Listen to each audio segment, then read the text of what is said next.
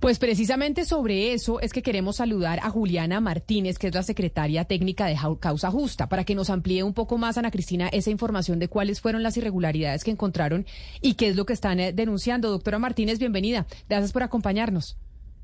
Buenas tardes, muchas gracias por abrir sus micrófonos para hacer estas advertencias tan importantes desde causa justa. ¿Qué es lo que está pasando con ese referendo? Que uno diría, bueno, los referendos son para que la gente pueda votar si está de acuerdo o no con cierta normatividad que existe en el país, porque efectivamente, pues la Corte Constitucional no es encargada de legislar, sino el Congreso de la República. Efectivamente, un referendo es un mecanismo de participación ciudadana que está pensado para transformar la Constitución pero nuestra constitución tiene unos valores y unos principios que, como decía Ana Cristina, intentar atacarlos e incluso arrebatar derechos a través de esos mecanismos es lo que consideramos desde el movimiento Causa Justa que es improcedente. Es improcedente porque además desprotege a una población históricamente discriminada como somos las mujeres. Pero si entramos en la forma como se está dando el procedimiento, pues vemos además que este mecanismo se está utilizando de manera oportunista por parte de grupos religiosos y también que aquí se están presentando unas irregularidades que tienen que ver con la poca transparencia, la poca divulgación que está dejando a la ciudadanía y a nosotras como una parte interesada sin las herramientas y, los elementos para hacer la veeduría ciudadana. Pues precisamente un mecanismo de participación busca incentivar la participación y el hecho de que las respuestas sean evasivas, falsas, fuera de tiempo, lo que está conduciendo es que no tengamos claridad sobre qué viene sucediendo con el proceso. Aquí hay un problema de opacidad, eh, eh, doctora Martínez, que pues obviamente lo que usted nos está explicando es el proceso de opacidad, pero la pregunta que está detrás es si en los Estados Unidos pasó lo que pasó con Roe versus Wade, quiere decir que aquí podemos estar también en, en algún tipo de riesgo, es decir, la sentencia C055 puede estar aquí en algún tipo de riesgo. Nosotras creemos que la sentencia causa justa es una sentencia lo suficientemente robusta desde el tipo de vista de lo legal. Además, tenemos que de manera reciente, la semana pasada, la Corte Constitucional en pleno ratificó la sentencia y decidió estarse a lo resuelto en febrero del 2022. Es decir, que en este momento en el país todas las mujeres pueden interrumpir un embarazo por su voluntad hasta la semana 24 sin la amenaza de ir a la cárcel o de cualquier proceso penal.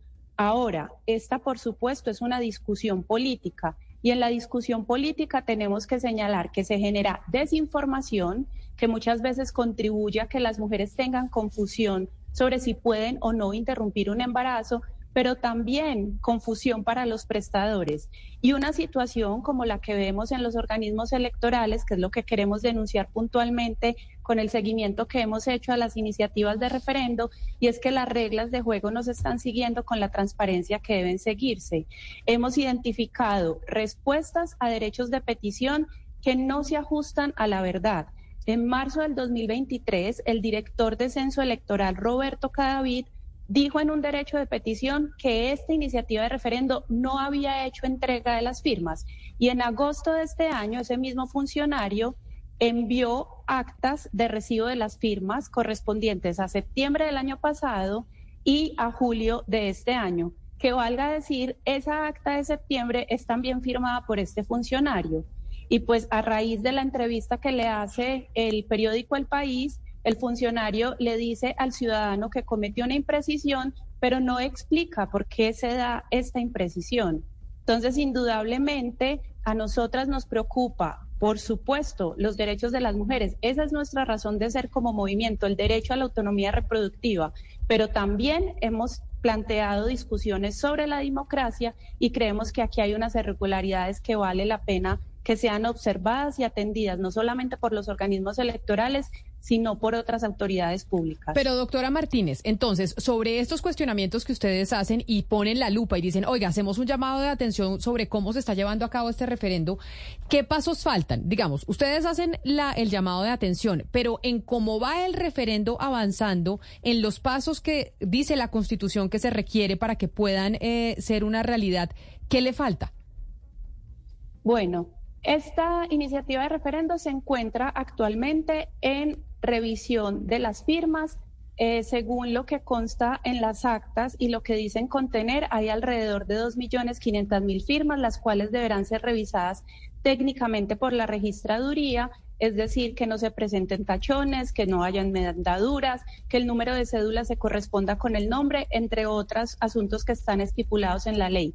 Tras esta revisión, la registraduría deberá publicar un informe técnico que esperamos que lo haga en su página web y aquí pues hay que decir que el antecedente no nos genera confianza sobre cómo se dará esa publicación.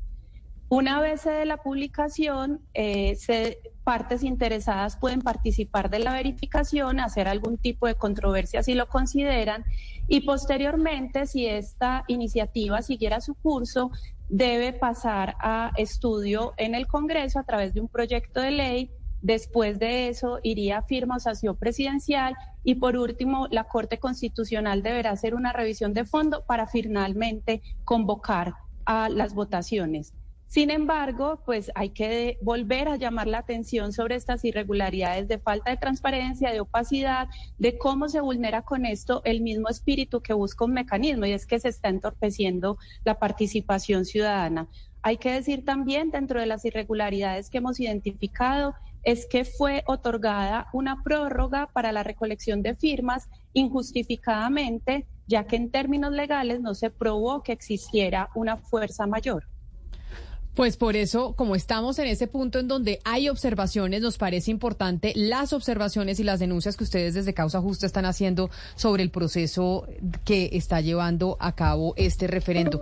Doña, doña Juliana Martínez, secretaria técnica de Causa Justa, gracias por atendernos, por haber hablado con nosotros sobre este punto.